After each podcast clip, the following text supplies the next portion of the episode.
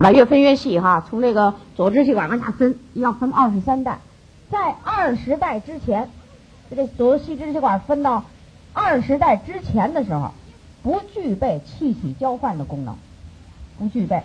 交换是什么？就是有渗透作用了，对不对？哎，这叫物质交换啊，叫渗透。二十代之前不具备，二十代以后，二十代以后。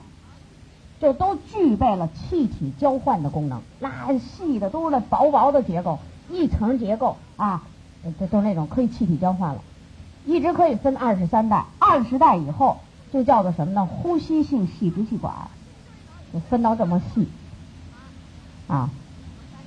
那么这个呼吸性细支气管上是再分叫什么呢？我们也可以把它叫。这个细支气管，我们可以把叫肺泡管，就另一个说法，就是它不叫呼吸性细支气管也可以叫肺泡管。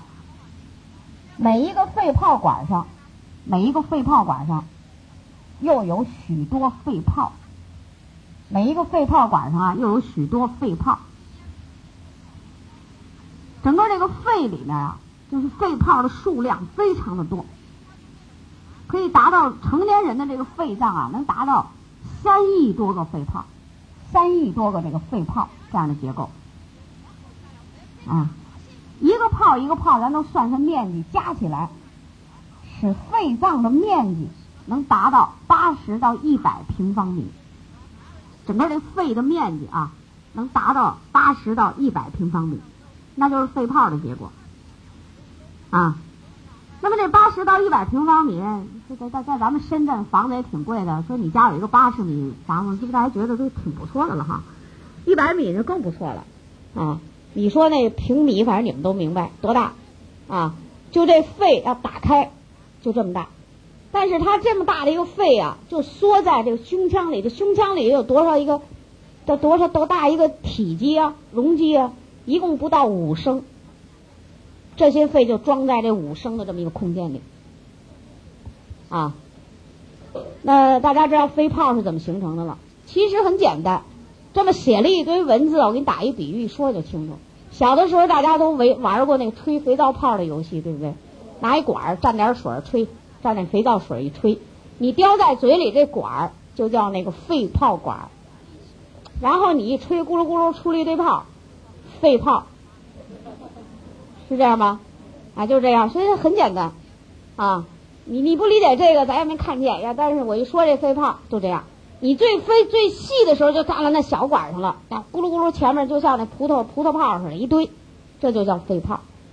那肺脏呢，就是由这个构成的，啊啊，这个图你看呢，你看着出来了啊。我们现在让大家看一图，你看是不是有点这意思，是吧？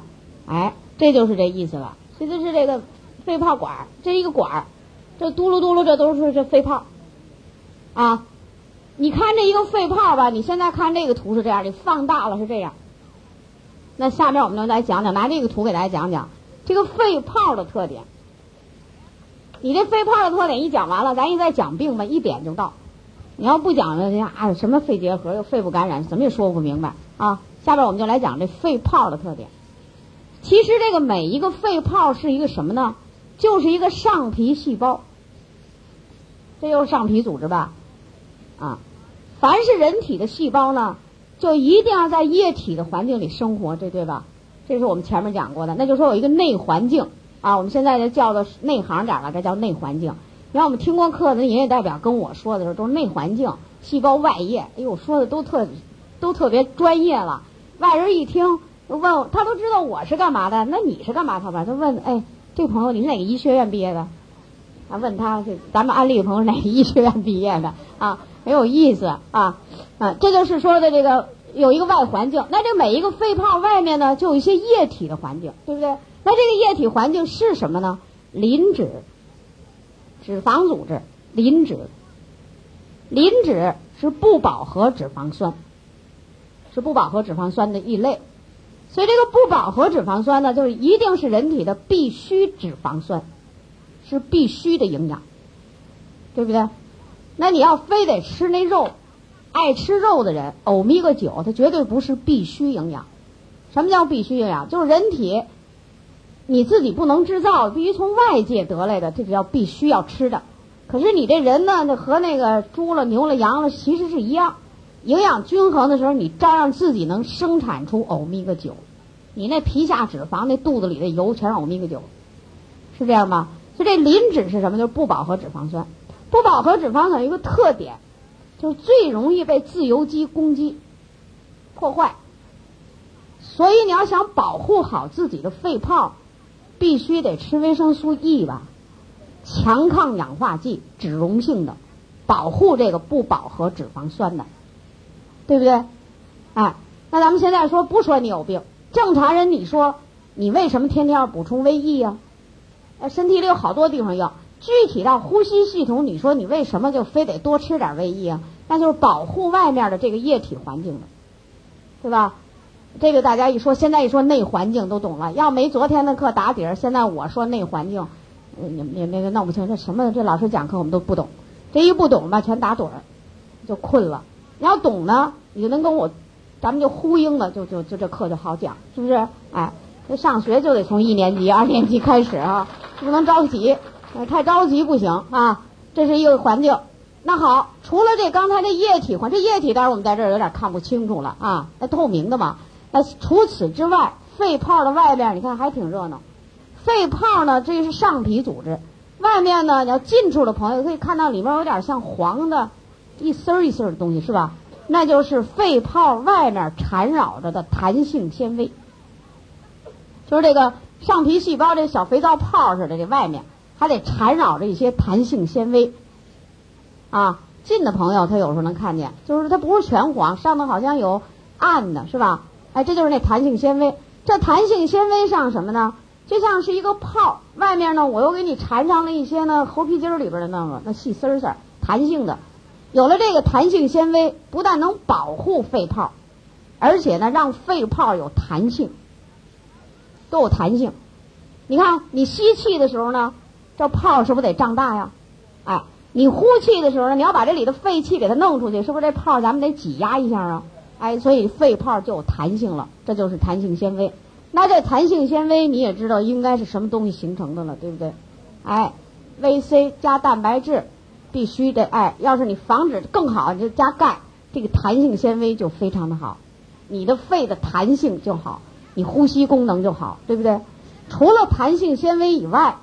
还缠绕着点东西，那就是我们看着肺泡的外面缠绕着大量的毛细血管网，这这红红蓝蓝的这个 都是大量的毛细血管网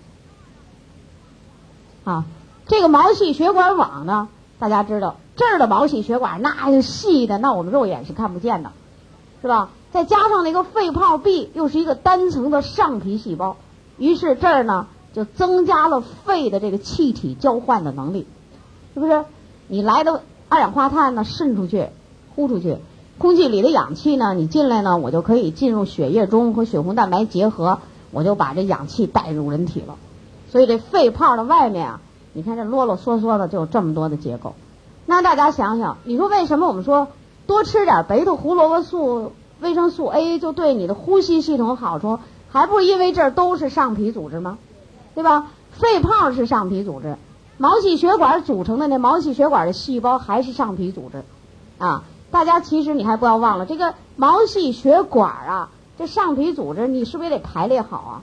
这个排列好了以后，这有一个东西叫什么叫网状纤维？我们在讲这这讲组织是不是说过网状纤维？毛细血管这就是那像咱织的那尼龙网兜一样网状纤维，然后那网的那个空里头放的是上皮细胞，就构成了一个管儿，是不是？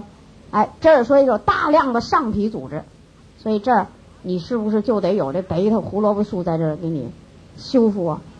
啊，其实，在组织间隙中，就在这肺泡的间隙中，还有一种东西，在这图上没显示出来，就是我们说的那毛细淋巴淋巴管，对不对？所以它有大量的上皮组织。所以为什么说吃贝塔胡萝卜素或者维生素 A 就对你呼吸系统大有帮助？就是因为这儿都上皮组织。啊，你要遇见戴眼镜的人，要知识性挺高，他这是跟你这较劲儿，啊，非得问你，我吃了维生素 A 为什么对我这呼吸系统就有好处？你现在就我们讲的内容，任何拿出一点来就可以说明，是不是？啊，就可以说明了。那你要气管呢，你给讲讲气管，肺不好，咱讲讲肺就可以了，对吧？你看这吸烟的人，你知道肺里是什么样吗？哎呀，黑的。解剖人的时候啊，人死了有病，解剖完了以后说洗洗肺。不吸烟的人洗出那一盆水啊，灰灰蒙蒙的，因为有灰尘。吸烟的人洗出那一盆水，就像那刷烟囱的油似的，刷烟囱水，没焦油吗？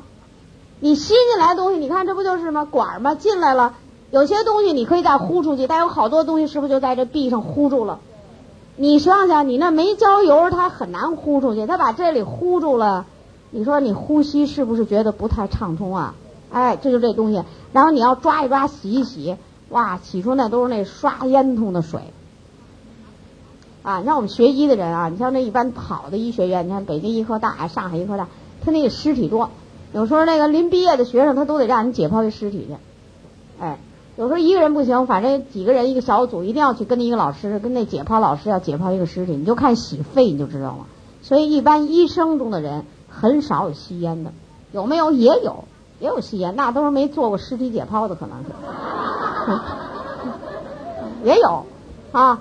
啊，没见过，也有啊。那小一般一般小的医学院，他就没那么多的机会，啊，是不是？所以说这见世面多了就有好处，这就这种东西。这是我们肺，啊，那么每天通过这个你的鼻子、气管呼吸进去的气体到底有多少呢？就是我们一个正常人平均每天要有一万升左右的空气进入肺泡内，而这一万升的空气啊都不干净了。越是环境污染的地方呢，就越厉害。那么这一万升的空气里都有些什么呢？有机颗粒、有机物的颗粒，比如说花粉、皮毛，是吧？这都叫有机物的颗粒啊。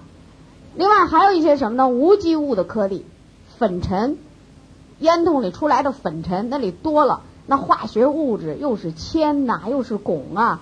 哎呀，又是什么这个铝呀，等等了，乱七八糟那些什么这样的东西，还有一些微生物、细菌、病毒，这叫过微生物啊。还有一些呢，就属于过敏源，引起你过敏的物质。一般过敏的物质啊，我们都叫做异体蛋白。你像那有机物粉尘里，就这种多，像花粉、什么皮毛，为什么能引起过过敏？因为它就是不是你身体里的蛋白。异性蛋白，有的人他要对抗这个东西，啊，就这样一万升空气就进来了，啊，这一万升空气都通过鼻子、气管，是不是？如果你鼻子那儿的功能不好，气管里的这结构不好，那这一万升的脏空气就灌到你肺里了，那你肺的结构呢，那就要受影响，是不是？所以说，鼻子、气管这前面的这几道关口，你要给它弄好了，其实就是保护你的肺脏，就这特点。那么下面我们就讲讲，我们说这个肺。它有气体交换的作用，我们看看它怎么交换。啊，这个图啊，实际就讲的是一个气体交换的这么一个图。啊，我们先嗯，听我把这图讲讲，然后我们再记记啊。这个是呢，就是这肺泡的一部分。啊，你看这个有这大这样的毛细血管，还有你看这变成这色儿的毛细血管，是吧？大家想想我们学过的循环系统。循环系统什么呢？就是从那个心脏的右面发黑发蓝染的那颜色那边，哎，静脉血，然后通过那肺动脉，是不是和右心室相通的肺动脉，这样的血呢就进入肺脏内，灌注到哪儿去了？就这样的毛细血管里，所以它毛细血管很薄啊，透出的颜色呢就不是鲜红的血液。这样的血液里头含二氧化碳多，于是这二氧化碳就会透过毛细血管壁。肺泡壁，因为它有透过作用啊，于是呢，我们就把这个，你看这箭蓝箭头就把这个二氧化碳就进入肺泡内，然后呢，通过呼吸作用就把这肺二氧化碳就呼出去了。同时，空气中的氧气，你看这红的是氧气，还是透过肺泡壁、毛细血管壁，然后就进到血液中，与血红蛋白结合，血液颜色于是就能那暗暗红红。你看它这有一个过程。很二氧化碳很多的是吧？慢慢慢慢的进去一些血氧气也进来，最后一定要变成鲜红颜色的血，这就是动脉血了。然后通过呢这个小血管汇集成大血管，最后通往心脏。那心脏我们大家想想，是不是就跑到左边去了？左边那上面的那部分对不对？那是不是就叫心房啊？哎，心房，然后二尖瓣打开，血液漏到心室里，心脏咕咚一挤，就把那鲜红的带氧气的血就打到你全身，你的细胞就全得到氧气了，是不是这么一过程啊？哎，这个图特别好啊，就是能给你告诉你这个气体交换的这个过程。但是气体为什么能这么交换呢？我们还得说说它这道理。啊，下面这个图就是气体交换，它是怎么进行的？它是通过气体的扩散作用实现的。扩散，啊，气体的扩散作用呢，它和压力浓度有关系。一般这气体有这特点，浓度高的气体，压力一定大。压力大的这个高的气体，你一定向压力小、浓度低的那一方面去扩散，或者我们叫流动。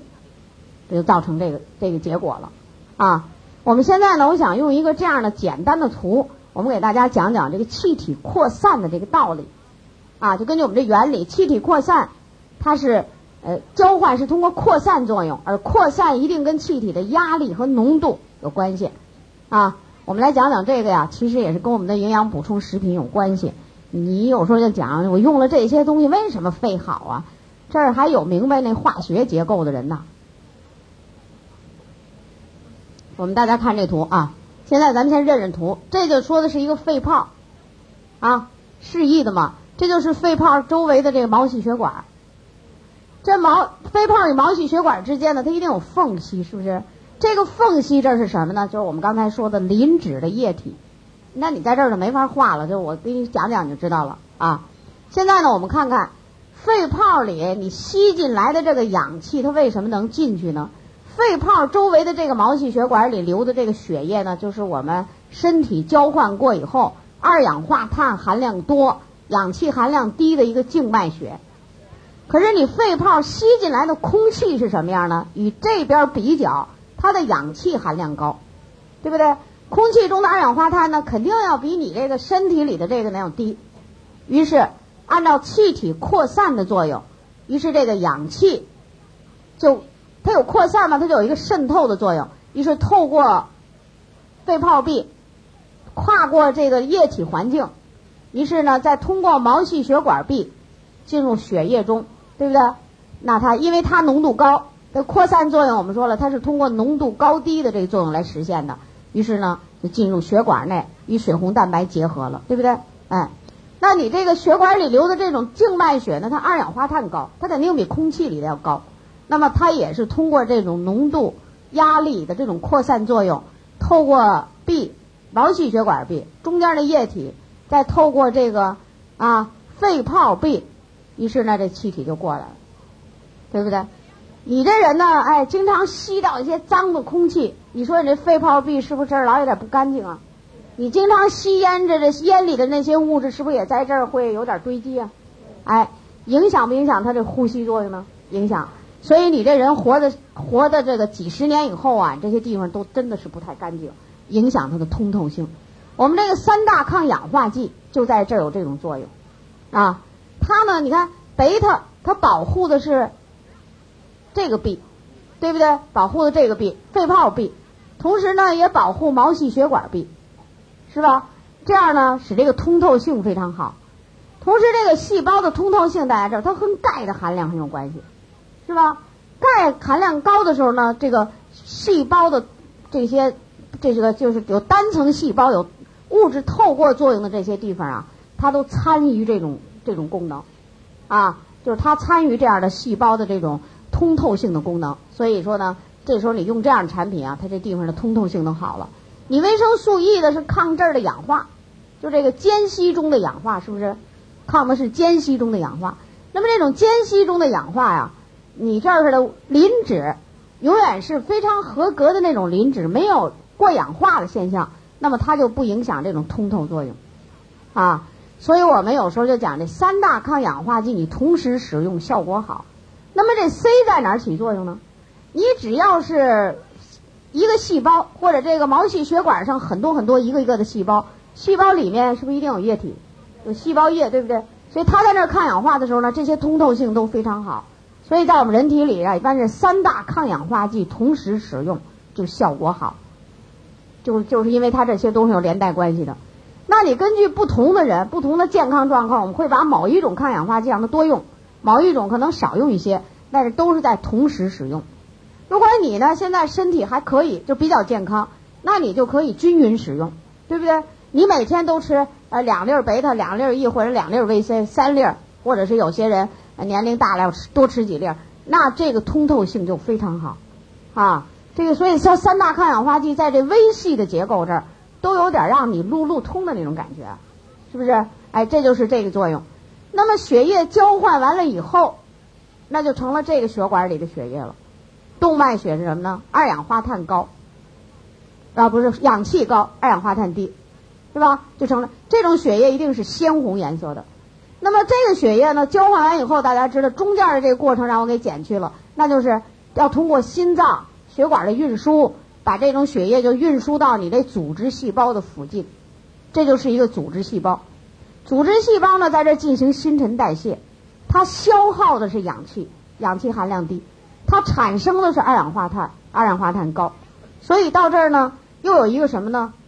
浓度造成的那种梯度，于是浓度高的动脉血里的氧气一经通透扩散进入细胞内，给细胞带去氧气。那细胞产生的二氧化碳也通过这种浓度扩散的作用进入血液，于是这个血管里边的这些又变成什么呢？交换以后又成那种发蓝蓝的静脉血，对不对？这样细胞呢就得到氧气，同时细胞产生的废物呢也就进入血液内被运输走了。这就是那在这这个环节上也是，这就是人体的一个微环境。这个微环境也一样啊，三大抗氧化剂在这执行不同的作用啊。这些地方 B 的地方都是上皮组织，你是不是得有维生素 A 是吧？你这个中间的这个液体是什么呢？它是细胞外面这个液体，大部分都是水溶液的环境。那 VC 在这起作用，是不是啊？VE 呢，它是保护这个细胞膜的组织细胞的细胞膜。所以这三大抗氧化剂使用的时候呢，那你这就人就为什么舒服啊？就这意思，通透性好。清除自由基，通透性又好，所以你这人活起来你就觉得全身上下很舒服啊，就是不缺什么，自己不觉得很舒舒服服的那种活着的感觉。那这就是这抗氧化剂你要同时使用啊！你看这个肺脏里的气体交换，通过我们这一讲大家清楚了吧？但是呢，我想让大家呢记住这么四条，这四条就是说刚才我讲课的过程。呃，那我讲的那个是带有解释性的，很麻烦，你不一定全记下来。所以下面呢，我们就大家记录一个什么呢？就是。呼吸就是气体交换的这个作用完成的时候，它要经过四个过程，所以呼吸作用包括下面的四个过程。第一个过程是外界气体与肺泡内的气体交换，这个我们这个刚才这个图上有是吧？外界气体那就是自然界的，通过呼吸道进入肺，外界气体肺泡内的气体交换。第二个作用呢，就是肺泡内的气体与血液间的气体交换，血液间的气体交换。第三个作用呢，就是气体在血液中的运输，血液中的运输。这个是不是我们靠靠通过心脏血管的运输啊？是吧？和血红蛋白的结合，这又运输了。第四个作用呢？血液与组织细胞间的气体交换，血液与组织细胞间的这个气体交换。我们刚才这个图呢，就去掉了这第三个，就是说气体在血液中的运输，我们把这个简化下去了啊。但是你应该明白，这个是要运输，不运输是过不去的。我再把这四个过程我们重复一遍啊，记得慢的朋友能对一下。呼吸包括四个过程。一般我们人理解呼吸啊，就觉得反正我就是喘一口气儿、吸一口气儿吧。其实不是啊。讲到呼吸的时候，包括下面的四个复杂过程：第一，外界气体与肺泡的气体交换；第二，肺泡内的气体与血液间的气体交换；第三，气体在血液中的运输；第四，血液与组织细胞间的气体交换。要是原来你要没学呼吸的时候，一说呼吸你就觉得我就那么吸口气儿就完了。其实不是，这在身体里是一个非常复杂的过程啊。天津啊，咱们有一个军人退就退离离休那么一个军人干部，肺不太好，他呢也没通过我们民意代表，那人很傲气，就直接找的安利公司，说你听说你们这个东西不错呀，我想买点行不行？咱安利公司的员工说行啊，那就办个优惠卡，那就卖你点吧啊。然后后来他就这个拿了一套吃，吃完了以后呢，他就发现他这个呼吸很好，原来他又胖又憋气，吃完了以后他好啊，他这人呢就是研究科学的这种比较层次高的人，他又到公司来了，哎，这是挺好，那为什么这么好啊？就问那公司的员工，公司员工里只有一个人能讲明白这事儿，什么呢？产品主任，就咱们那员工里边有会议主任、产品主任、业务主任，是不是美容什么的啊？这产品主任，我们公原来天津公司那个小小的产品主任，哎呀，好厉害！其实就二十三岁，他二十二都还不到二十三岁呢，在那当产品主任。这个小丫头很爱学习，我讲课的时候吧，她又是主持又忙里忙外，她忙里偷闲，她全学。她呢，一看这这这个老先生很富态的用了我们产品，还想继续再用的一个人，她就来要，非要讲讲为什么。嗯，于是咱们这个小小小主任就拿张纸给他把这东西学的这东西，哎呀，他说我当时给他讲，我很害怕，因为我没给别人讲过。哎呀，我就按照我脑子里记忆的那个东西，我就给他画了一个你这图，我就开始在这给他捣鼓这三三大抗氧化剂，啊，呃，又又画了一个肺泡，打一比方就是你吹泡的那个啊，肥皂泡，然后那肥皂泡外头都有什么？老头一听，哎，对，是，哎，要怪不得我吃完了以后，我都觉得我怎么这么畅了顺溜的哈。他说行。那以后这样，那都老干部级别很高。以后呢，我我也不老来了。以后没有了，我就给你打电话，然后你就派人给我送去就行了。后来他用完了以后吧，他原来是什么呢？原来他为什么知道我们安利公司？就是有人跟他说过，他坚决拒绝。他说我这什么药都有，公费医疗，什么药都有，我还去花那钱去什么营养？我们家营养也很好。我们家的老太婆什么也不干，就在家里给我做饭，那个很高级的一个军人了。后来呢，他也是哈，自己老觉得呼吸不好，他抽了一辈子的烟，老抽烟，觉得不好，我还说是那这这这不好，还是想活的时间长一点。因为他是他们家的一棵大树，知道吗？这大树全家人都怕大树倒，啊，怕大树倒，所以他就想再用点营养，就这么一件事儿。这我听他们那个那个产品主任跟我一说，哎呀。我说你这还真把学的知识用上了。他说：“哎呀，我们北方区有这特点，就是公司里面那个产品主任全跟着这课学。为什么呢？因为他们原来都是营业代表告诉他们，你得吃这个，你们这些小孩要吃这个。现在都翻过来，是他们要告诉别人吃什么了，这就对了。有时候我就跟他们讲，我说你本来是公司的员工，你不懂这个不行啊，啊。”你看，你们美容得听人营业代表跟你们说抹什么，然后营养还得靠人家说，你哪个主任你得吃什么什么了，我这不对吧？有点儿，啊，现在他们有的有的，你像咱们新疆，新疆咱们车经理的更厉害，前几节课告诉他们员工留一个值班的，通通都给我进会场学习，因为新疆离哪都远呀，学习他他离哪都远，他培训有时候都参加不了，所以他就是你给我进课堂学习，哎，他们车经理很有意思的。逼着他们的员工都拿着本学习，还有一次就干脆，宋老师你讲了六小时的课，我今天就麻烦你了，晚上给我们员工再加两小时的课。我说行，说两小时，结果从八点讲到十一点，啊，八点八点讲到十一点，然后他们呢就是小本子记得很好，所以有的时候他们就能辅导别人了，而且他们更更有利于自己的什么呢？原来他们自己手里都有营养补充食品，没有一个吃的。现在都规规矩矩的在那服用营养补充食品，为什么呢？都知道这个道理了。其实这个科学道理啊，是一个最大的动力啊。因为有时候我们讲一些观念呀，什么什么的，你要明白科学呀，观念很容易解决。你要不明白观念，你光在那跟他说观念，他也不知道。人还是很尊重科学的啊。特别我们现在的老百姓，他就要让你说出个一二来，是吧？你说不出这一二来，他就不愿意听，是不是？那刚才我们对肺里的这个等于是正常人，你应该怎么营养这个肺知道了吧？那有病的时候肯定都得加点量，是不是？好，我们现在说说肺里的病啊。我们再往下讲呢，咱们再把图给打回去啊，再把图讲回去。如果这气管的炎症不好，你抵抗力再继续下降，那你在下边容易得的一个病，咱顺着这个管道往下讲，就是这个气道往下讲，那你要得的就是支气管扩张和肺气肿。我们下面说说这支气管扩张和肺气肿。啊，支气管，你说它为什么可以扩张？支气管扩张，现在我要这么一说，大家可能就明白是哪儿扩张了。你看，这都叫支气管吧？那本来那是气体从这儿过的，现在那有的那个气，这个支气管呢自己鼓起来了，这是不是叫扩张？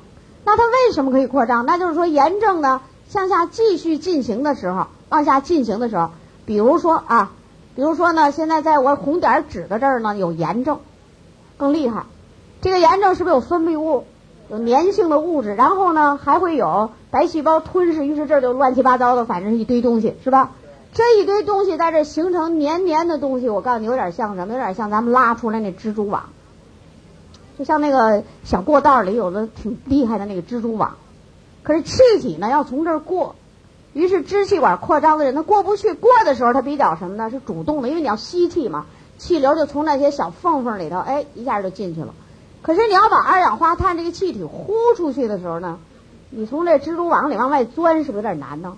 哎，就往外出气的时候比较困难，所以出气就不畅通，就觉得气憋得慌，啊，气憋闷。同时，气体往里顶的、往外顶的时候呢，它会发出声音，因为你这是黏黏的，像蜘蛛网一样的拉的那种黏黏的东西，那么出气的时候有点像我们那声带的作用似的。就会出现那嗡嗡的声音，所以支气管扩张的人一定带有喘鸣音，就是我们听说那哮喘的音，哎，哮喘那叫喘鸣音，或者叫飞溅音，啊，厉害的人呢，支气管扩张的人呢，就在和你离得比较近一点距离的时候，你就会听见呼噜呼噜的那声音。如果拿医生的听诊器听听，里面就滋一声滋飞溅音，这叫。为什么气体过的时候呢？它有阻力，那拉起来那黏黏的东西，它过不去，它就要发出声音了，是吧？哎，这支气管扩张就是因为这么扩张，那就是远端支气管堵塞，气流呢进气容易，而呼气困难的时候，于是就出不去，它有压力，这肺泡全有压力出不去，于是就把这这都是薄的东西啊。啊，一层上皮组织外边有弹性纤维，于是就把这个薄薄的纤维弹性结构全给顶破了，胀起来了，就扩张了，这就这原因造成的。啊，如果这个毛病呢还没好，咱们还接着这病还厉害，再厉害怎么办呢？这肺泡里头是不是都有淤这些气呀？老在那胀着，那弹性纤维可不是说越胀越大好，它是有有限度的，对吧？胀着胀着呢，就把那肺泡外面的弹性纤维也给顶破了。于是这个肺泡啊，这本来就是一个泡一个泡，都像是单独的小房间一样。于是这一堆东西里边，这个相隔断的这些，比如说这些想间隔的这些东西，是不是就破裂了？破裂了以后呢，它本来是这好多个肺泡，于是呢，可能十个肺泡最后成一个泡了。这一个泡，这就里边叫肺气肿。为什么？呼吸面积减少，是不是？我们这个每一个肺泡闭上，是不是？这你这画的图没完没没完圆完整，就这小缝里，是不是都应该有毛细血管啊？气体交换的面积很大，现在可好，全破裂了，咱们成一个大泡了。一个大泡子呢，表面积减少，于是气体交换的面积减弱，人体缺氧，所以那样的人呢，就缺氧了，他会口唇发紫。啊，他会缺氧，这缺氧怎么办呢？心脏是不是得加大工作工作能力啊？心脏再工作能力，心脏这一个劲儿的给鼓动能力，营养也不够，反正这心脏我就按我的能力使劲给你干活，最后干来干去，心脏扩大了，弹性也不好了，也扩大了，于是这样的人最后死于的病叫心肺病、肺心病。那一般有这样的病人死的时候，肺不好，还心也不好，心脏扩大。扩大了以后没有劲儿，最后就闲颤呗，对不对？所以最后这样的呼吸系统的病人，最后死于肺心病，心脏的功能跟着他一块儿受累，对不对？你氧气不够了，我心脏就工作，我工作了半天呢，我这血里头也没多少东西，弄来弄去呢，大家全衰弱，最后这么死了。这就是肺气肿。刚才我不知道大家记下来没有啊？如果没记下来呢，我们把这个有条理的话记下来，你就记。如果你记下来，你就按你这记就行。支气管扩张和慢性肺气肿这两个病啊，有时候就同时得啊，也有先得后得，有一般都是同时进行了。慢性支气管炎，慢性支气管炎的时候，支气管壁受损，弹性减弱，极容易扩张，啊，受炎症的侵害，啊，弹性扩这个受损，这是一个原因。就容易扩张。第二个原因，慢性支气管炎的时候呢，支气管由于有严重、严重啊严重的这种这个这个病病变，引起支气管部分阻塞，阻塞了，不通畅了。就刚才我们说的，像里拉黏的东西，你说它完全不通畅还不是，也通点儿，但里头都是黏黏的啊，阻塞。吸气的时候。空气可以进入肺泡，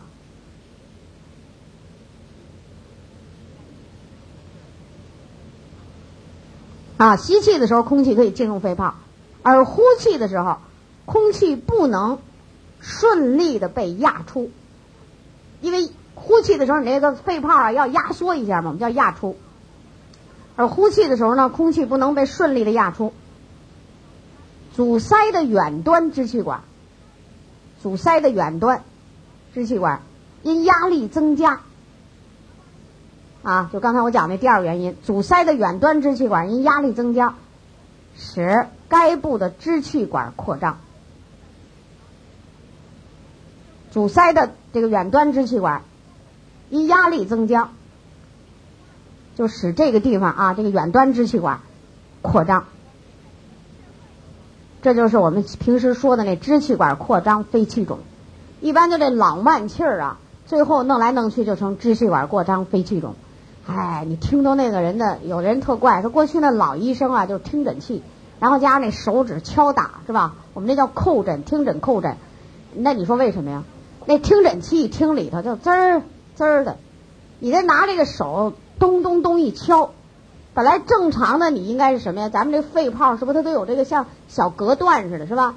哎，隔断，所以里头虽然有气，但是它是一种正常的声音。如果这隔断都都都破了，里边都充满着气，是不是像个大鼓似的？所以那医生放在那胸壁上，咣咣一敲，里头像敲鼓一样，通通通的空鼓声。没错，支气管扩张。过去的医生就这本事，现在年轻医生统统的给我照片子，给我照片子啊，什么什么现代化检查，他就把拿那东西。综合综合就这样，这种过硬的本事都有点退化了，是不是？过去那医生像我们带听诊器，那实习的时候那耳朵都给带出茧子来，磨的生疼都肿了，啊，成天都拿着听诊器听，正常什么声音，正常不正常什么声音都得听出来，啊，就靠这听啊，所以那就是一个真本事。现在这这不行，也也科学发展了吧？就这样，就像咱们这电脑一样，打字就行了，这写字就不好了。写出字就不好看了，那一天老写老写就练出来了，是不是？反正各有利弊吧，对不对？我们还是需要那更科技的东西，更高深一些的东西更多。但我觉得基本功也应该有。那万一你要给你弄那些小偏僻的地方去呢？有个病人，你在非得拉他上大医院，那得花多少钱呢？是吧？所以这基本功也得有。这医生就是这么通过这敲听，他就能知道你肺里的一些变化。为什么？病理的时候就是刚才我们讲的道理。你说，如果你要碰到一个病人，就这样的病人，你想想，是不是比较长的来修复这个组织？另外呢，就是说，有些人就说，那我用营养对我到底有什么作用？你看，你这肺泡里的肺脏里有这么多肺泡，你可能有一部分管的就处于病理状态了，就有病了。但是你有一部分肺组织是什么呢？还是正常的？你不可能都这样，对不对？那你都这样，你就得不能活了。那我们用这营养补充食品，就是让你那个正常的肺组织进行非常好的修补作用，让它尽量的给你发挥作用，这样你生命的质量提高，寿命延长。那这对这些有病的组织呢，修复作用呢也在进行。但是更重要的是要把那好的组织赶紧给它维护住，别在咱们再继续炎症、继续断裂，咱们就气肿，非得这样，是不是？哎，所以咱这营养补充食品，医生治病也是这样。其实有点是这道理吧，治病也是这道理，就是说，你轻的我要给你彻底治，你重的我就要控制病情，不让你再严重，对吧？你严重了，我就得让你维持，先让你活着，是不是就这样啊？哎，咱这营养也是，你到这么重的病了，就配合医生治疗，然后修复正常组织，然后可能这个有病变的组织经过修复呢，也都会好转一些，它的症状就会好一些，是吧？你比如说这种这种病，如果你血液里含的营养够，是不是心脏的负担就减轻了？要不然你的心脏就在那给你紧的咕咚了，最后肺心病而死亡，是吧？如果你里边这血红蛋白够，虽然你肺脏有些问题，但是能交换的血液呢，就会很好的有那种血红蛋白，去和氧气结合，那这些东西就是好的。就像我刚才说那呼和浩特内蒙的那个老大姐似的，她就相信营养，全家就相信这个，就愿意在这儿多花点钱给我们这老老母亲，非给他让他过点好日子不可。结果一年半的修复作用呢，大见健康，呃，也不呼哧了，也不喘了，连医生都挺奇怪的，啊。呃，那他原来吃了那么多的抗菌素，并没有好，为什么？这样的病用那个药已经不行了，必须得营养大，就是说营养的力度要大一点。那边治疗他不定多少抗菌素都抗药性了呢，都不好弄了，所以就得修复组织啊。这是从那个鼻子那儿那管儿一直下来叫呼吸道，最后就造成这后果。下面我们就说说肺内感染性疾病，肺部的感染。肺内感染性疾病啊，一般就是有病毒感染，啊，细菌感染，我们一般这叫肺部感染，或者过去呢，我们就简称叫肺炎，啊，肺炎。那么在人这个你抵抗力一般说肺部感染的人呢，一般都是免疫功能急剧下降的一种表现，那没办法的细菌呐、病毒长驱直入到达肺部，引起感染。一般来讲，细菌性的感染就好一点，就好治一些，因为呢，医院有抗菌素，抗菌素加上营养调节，增加抵抗力，就比较好好。一般呢，病毒性的就麻烦，抗菌素就不管用了，啊。那有的朋友可能挺奇怪，那我们这个病毒感染了，医生还给我们打抗菌素，其实他的目的什么？他就是想啊，你病毒感染，你别再闹上细菌了，我给你预防预防。其实那个没好处的，啊。就是说，病毒感染一定要增加免疫力啊！你比如说，咱们今年春节吧，全国就在闹感冒。中央电视台有一次广播了这么一件事，他说这个提醒就是感冒的人群不要随便用抗菌素，因为抗菌素不治疗你的病毒。他就给你提醒了，而且还告诉你什么呢？要多吃新鲜的水果，补充维 C。他也说这个了。还有一个电视台呢，那是外地的一个电视，山西电视台。最新科技，就世界最新科技，因为那不全国人民都感冒了吗？在那啊，流行性的最新科技，VC 加铜提升你消灭病毒的能力。VC 加铜啊，我一听哎，这挺好。VC 加铜哪儿也没有？就咱们这儿有嘛，是不是？VC 有植物因子，这是一个从含有植物成分的 VC。你光吃水果那个量不够嘛？是不是？你能吃多少水果蔬菜呀？量不够嘛？再加铜，咱这有铜啊。能提升免疫力，最新科技，啊，那就告诉世界上最新的研究。我记得正好那时候在山西讲课呢，看看电视就出来这么一个一条东西。你看，这就是这对付感染啊。那肺部感染，你说有什么症状啊？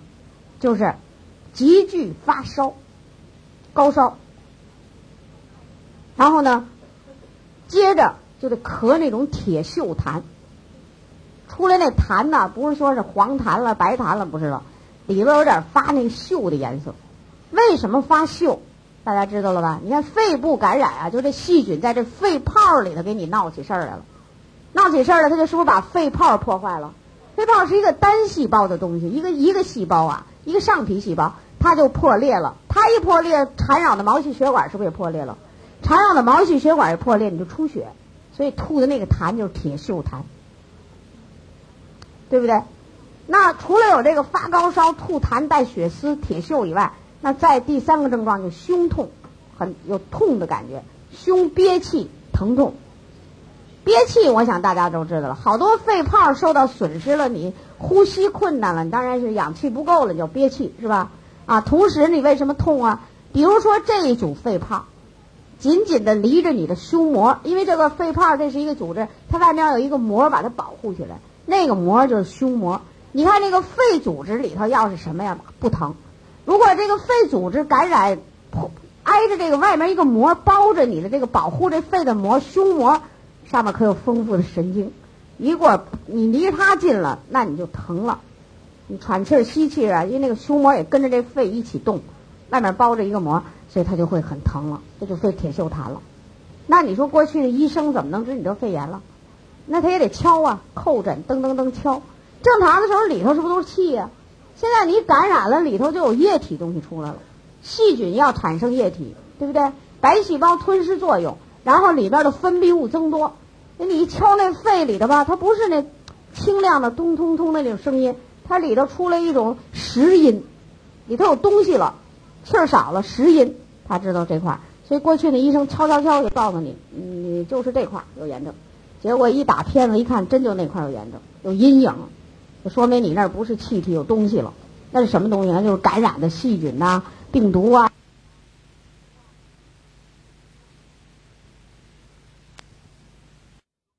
啊，B 族不要多用，就是少用。B 族谁都需要了，你可以按我们瓶上的说明，一片、两片，不要多用。植物蛋白粉也要用，但不要多用。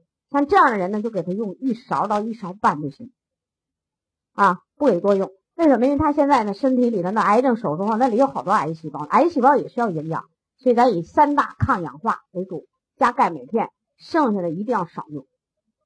啊，如果要是这个病人做术后了，你就别忘了铁，这个铁谁都需要，术后的病人都需要你来修复的。哎，这个这样就非常的好了，啊，就对他非常好啊。呃，这个癌症啊，咱们讲到肺癌了，就是以后我还要讲癌症，我就给剪掉了，我就在这多说一点这癌症的事儿。这个癌症啊，术后啊要好好的将养。你看治病的时候就这样，把你的这个呃肺呀，夸你这个。得癌细胞的肺给你夸切一大块去，就那一块肺组织给你切掉。你像我我说这老教授这身上的刀口是多大呢？因为要把这肋骨掀起来做肺的手术，那刀口是像镰刀形的，从前面到后背，夸一大镰刀形，给那肋扇掀起来做肺手术。啊，哎呀，遭早罪了。现在可好，什么也不省了，就知道营养最重要了。有时候我都说老天爷特公平，你不老省省省吗？非让闹一天让你一点也不省，啊，你不是老不注意营养吗？有一天非让你非常重视营养，什么时候重视？我们中国人是病倒下了，躺下了，那你为什么不能在平时的时候注意营养，别让自己躺下，对不对？咱中国人就有这毛病，呃，没得病之前呀省省省，得了病大家给他送一大堆吃的，你也吃不下去了，啊。你给他送一大堆鲜花也没用啊，他人都不愿意看了，病给他折磨，他就想闭着眼待着，对不对？那你为什么不把这个钱，也就是细水慢流的用在这营养上呢？啊，那天我在呼和浩特补那个课的时候，就是二十八号上个月，然后讲完一天课还挺累的哈啊，结果他晚上有一个我们东北的朋友把电话打到我住的宾馆房间，因为他电话打到我们家去，我们家说哎呀不在家。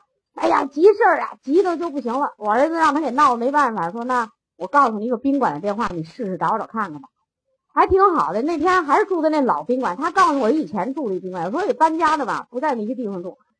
结果还人家往前台一问呢，他找着我了。我说你什么事儿啊？他四十多岁的妹妹得的是肺癌。他四十多岁妹妹怎么得的肺癌呢？两年前干咳，就咳咳老咳嗽。他姐姐呢？就这个姐姐就说你啊，用一点这个安利产品，你身体不好。他妹妹说：“哎呀，我身体好没关系。”就在这个时候，装修了一次房子。装修完房子以后呢，装修的到富丽堂皇，是像几星级酒店似的。那里边有大量的化学物质甲醛，不光甲醛，还有多了，最多的就是这甲醛了。这一下闹一肺癌，而且这肺癌到什么程度了呢？就那个全身，它叫飞了。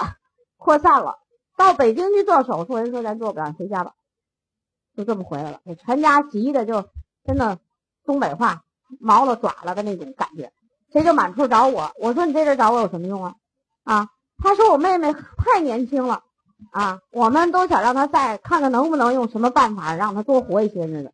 我说那只能是多活。于是我就在电话里跟他说，就跟那刚才我们说的那个啊，抗氧化钙必须好好的用，而且抗氧化要大量的用。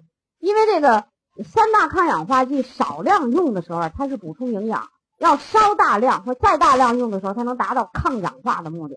我说你就只好是这样了，啊，不甘心，一晚上给我折腾我三回电话，也不甘心呢，老觉得嗯我们得吃蛋白质粉，我现在不能吃，对不对？你说你现在都飞了的时候怎么能吃蛋白粉？我现在不能吃，以后再说。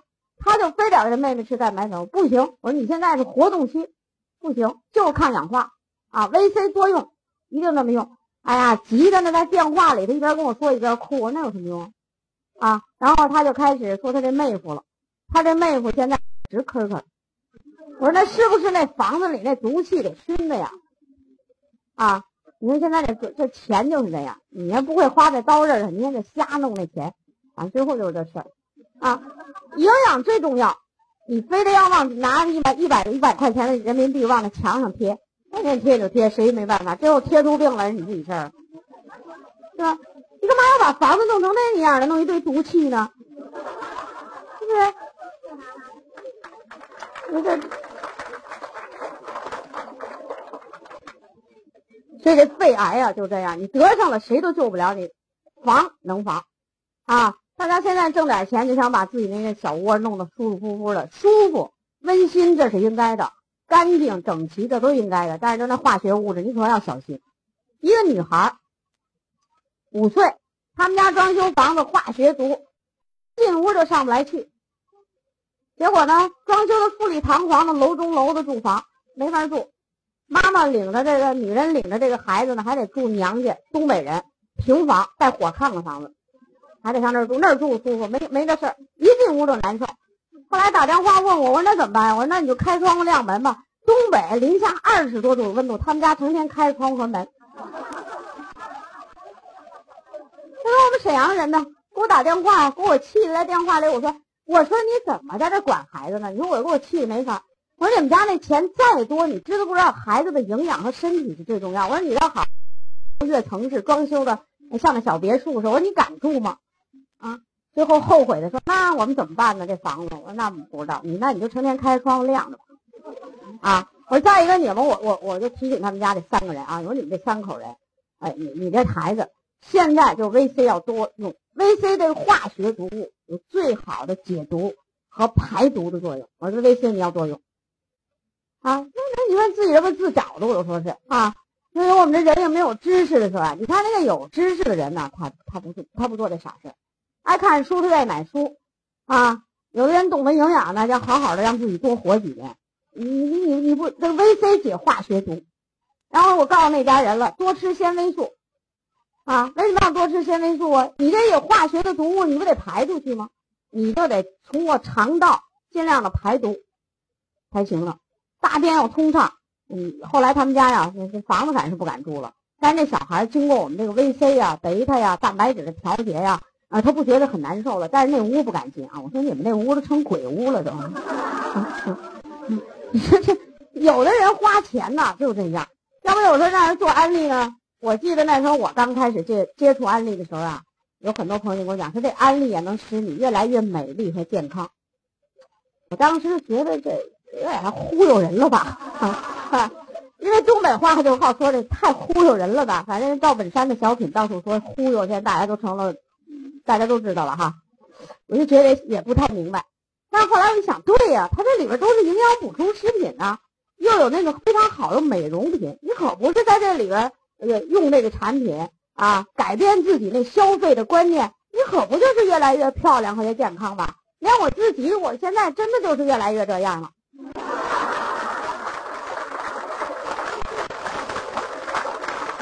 我讲课，你们老好多人呢，你不知道我，你老认为我身体挺好，其实不是。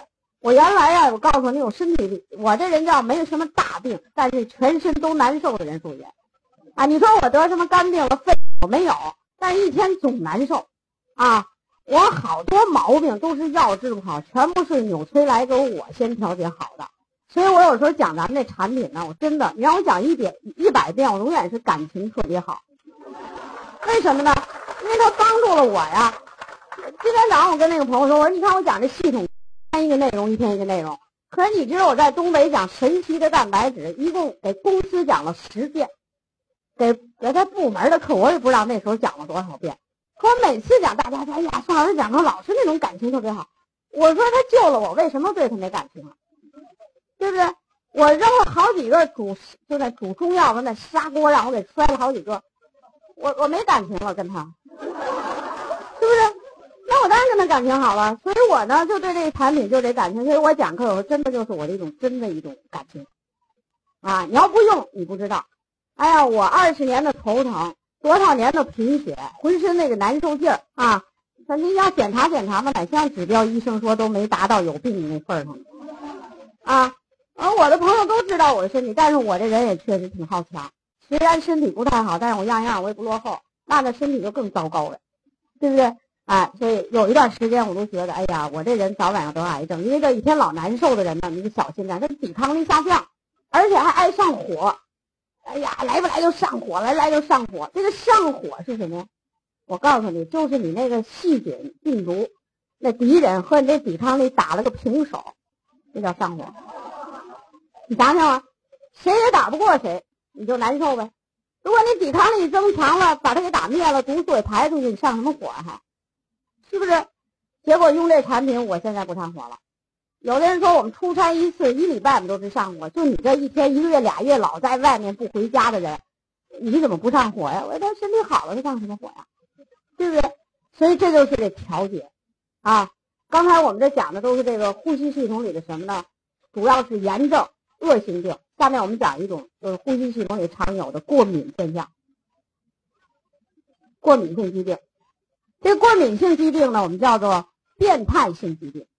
变态反应性疾病啊，你看一般有时候我们医生说就是变态反应，就变态就简说了，呃，说全了叫变态反应性疾病。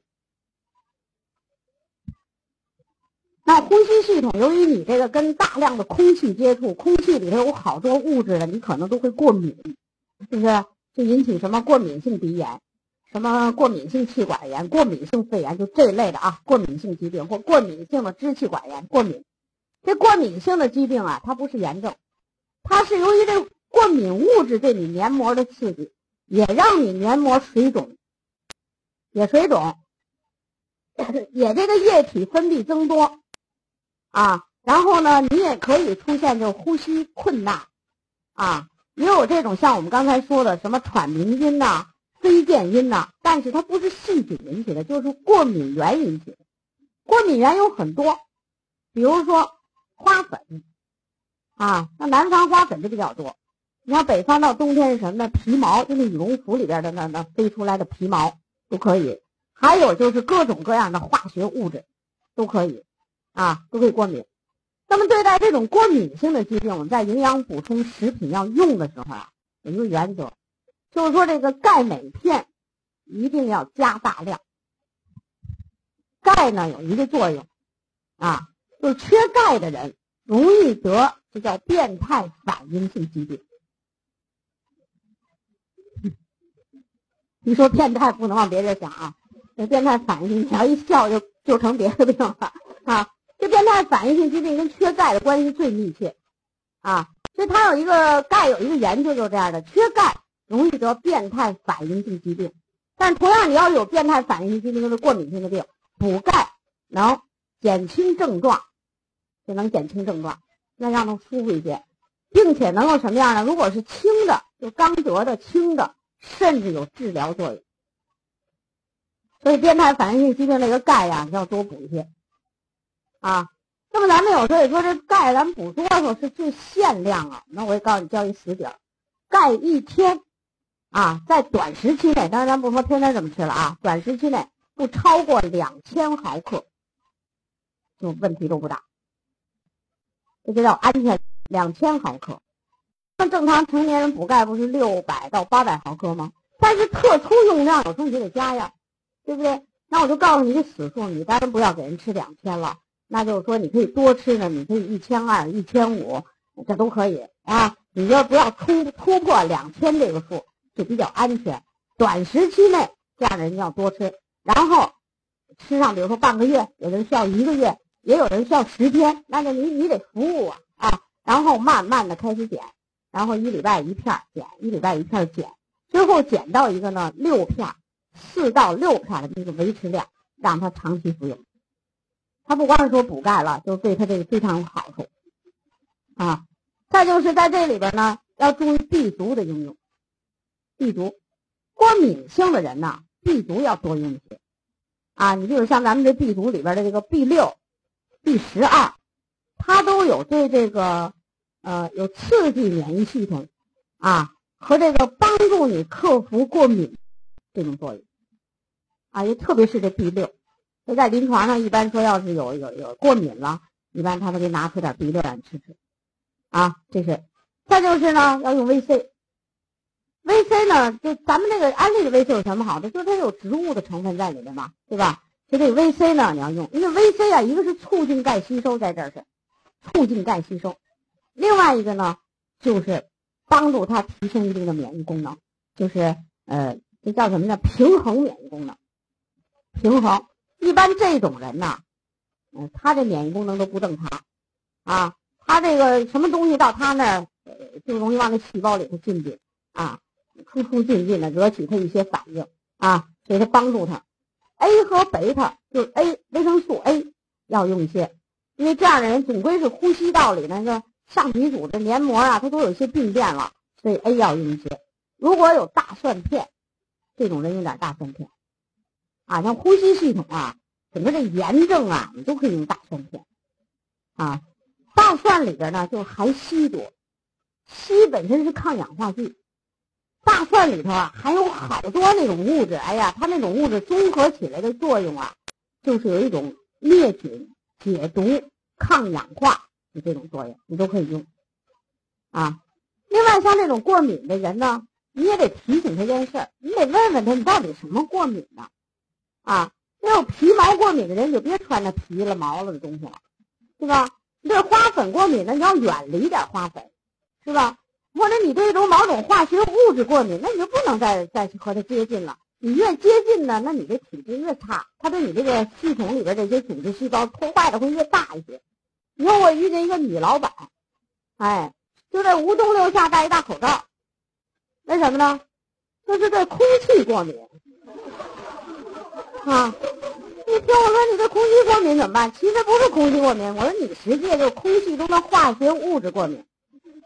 你要猛一听，他说他这空气过敏，啊，然后也是很厉害啊，一共才四十来岁，很有钱的。然后我问他，我说这样人你得追踪问问，你得学会像我这种方法问，你是干什么工作的？我说你，他说他卖油漆的。我说那行了，找着根源了。你卖油漆，那油漆有多少化学物质？啊，什么苯的、醛的含量太高。我说你还在那卖油漆，我们不想活了。完了，他说的，哎呀，我还真不知道。我看了一顿病，没有医生，一个医生跟我说，我说你这样啊，我说你用我们的营养补充食品调整你的一些东西。就刚才我们说的过敏的东西，应该多吃什么怎么样？蛋白质粉也得让他吃，但这种人你要小心，蛋白质让他最后吃，因为他对什么都过敏，有的人没准对我们蛋白粉还过敏呢。所以什么什么都让他吃完了，最后让他用蛋白质粉。如果他吃完蛋白质粉他过敏了，蛋白质粉咱不让他吃去，对吧？你先不用了，咱干嘛冒那险非让他吃这个东西啊？对不对？你先吃这个。后来我说你一定要把你那油漆店关闭，不能再在那做买卖了。哦，他说我都干了十年了。我说我告诉你，现在你为什么这么厉害？就是你全身的细胞里的化学物质都太多了维 C 加量还得，纤维素再加上大便尿通畅。哎，这人还怪大便还不好呢。哎，喝了水还不爱排尿。我说你这肾脏里毛病多了。后来他就真的。他因为怕死，所以他真的把油漆店关了。然后一开始没舍得关，用我们的，因为他为什么来问我？就是别人让他用了好多营养补充食品，按我们讲的这些，他就是不见好，人家没招了，就来问我。我就这么一问，我说你你那油漆店，你愿意开着，你也不能去；你愿开你就别去。你雇人，你雇人，你也是害人家啊！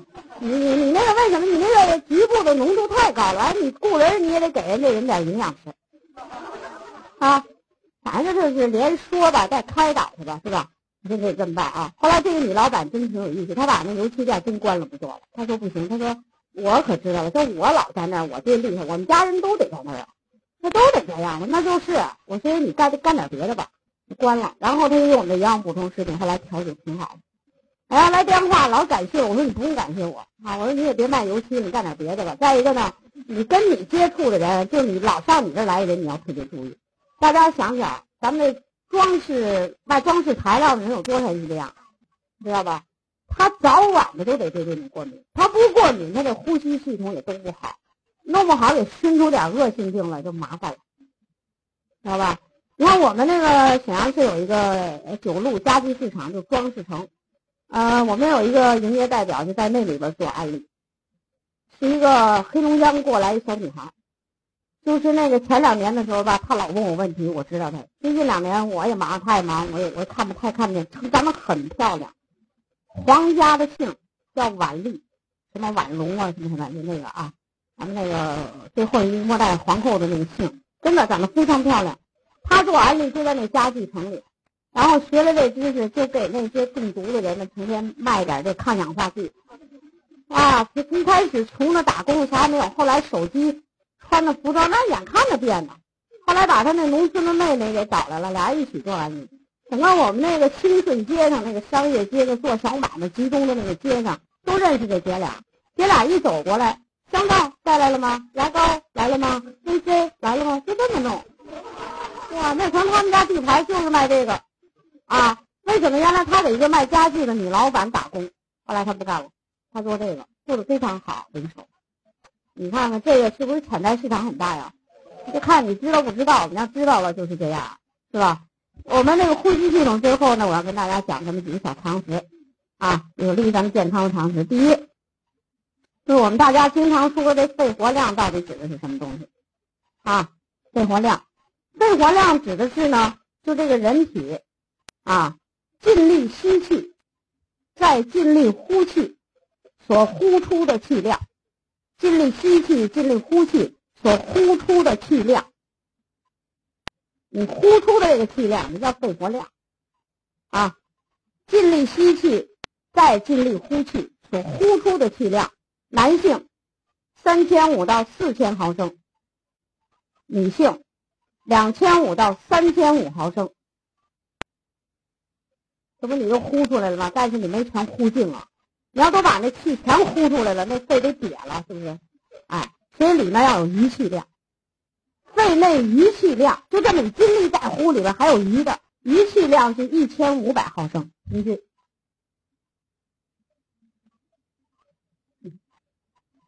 男的是三千五到四千毫升，女性的是两千五到三千五毫升。就这样，你尽力呼气呼出以后，肺内还剩一千五百毫升的余气量。啊，我们叫肺内余气量。为什么要跟大家讲这个呢？就深呼吸啊，在这个空气新鲜环境中，深呼吸对你有健康。